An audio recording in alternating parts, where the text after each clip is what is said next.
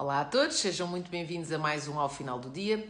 E depois de, na última semana, muito se ter falado na Operação Marquês e eu própria aqui no Ao Final do Dia da segunda-feira passada, hoje vou falar sobre outra operação, neste caso a Operação Triângulo. E esta Operação Triângulo, que foi desenvolvida pela Diretoria do Sul da Polícia Judiciária no âmbito de um inquérito dirigido pelo DIAP de Évora, é um processo por suspeita de corrupção e que levou à detenção da Presidente da Câmara Municipal de Vila Real de Santo António, Conceição Cabrita, do PSD, que, entretanto, eh, no seguimento desta detenção, renunciou ao cargo e que envolve também António Gameiro, deputado do PS e candidato socialista à Câmara de Orem, que, também na sequência desta investigação, já desistiu da corrida à Câmara Municipal de Orem.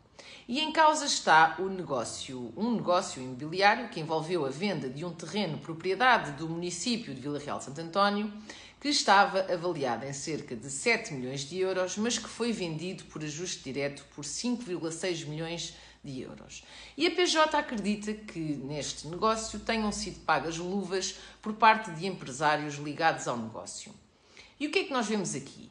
Vemos membros de dois partidos diferentes PSD e PS, membros com responsabilidade política, uma autarca e outro deputado da Assembleia da República, investigados por corrupção e prevaricação.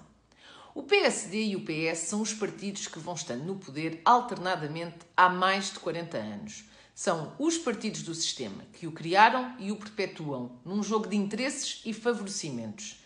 Praticamente tudo o que foi feito até hoje em democracia no nosso país foi feito por estes dois partidos as grandes leis, as grandes reformas, as revisões constitucionais, a gestão do erário público, as nomeações para os altos cargos públicos, bem como o que não foi feito e devia ter sido leis e revisões constitucionais essenciais para o desenvolvimento do país, para sermos um Estado mais transparente e eficiente no combate à corrupção, que não são aprovadas por veto destes partidos. Na minha opinião, o problema da corrupção no nosso país está diretamente relacionado com um sentimento de impunidade que faz com que os autores sintam que nunca serão apanhados e com a ineficácia da justiça, que faz com que os autores sintam que, mesmo sendo apanhados, dificilmente lhes acontece alguma coisa. E no fundo, isto está diretamente relacionado com este domínio alternado de dois partidos que vão estando no poder e controlando todo o regime. E não podemos continuar a assistir a inúmeros casos de corrupção que raramente acabam em detenções ou julgamentos. Nos últimos anos assistimos a inúmeras suspeitas relacionadas com negócios, negócios esses com contornos eh, altamente duvidosos, que depois não acabam em nada. E mesmo aqueles que acabam nos tribunais, depois há uma série de questões técnicas que permitem que os suspeitos sejam ilibados na maioria dos crimes.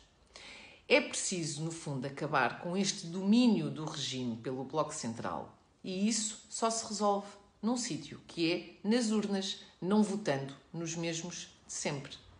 Muito obrigada a todos e até para a semana.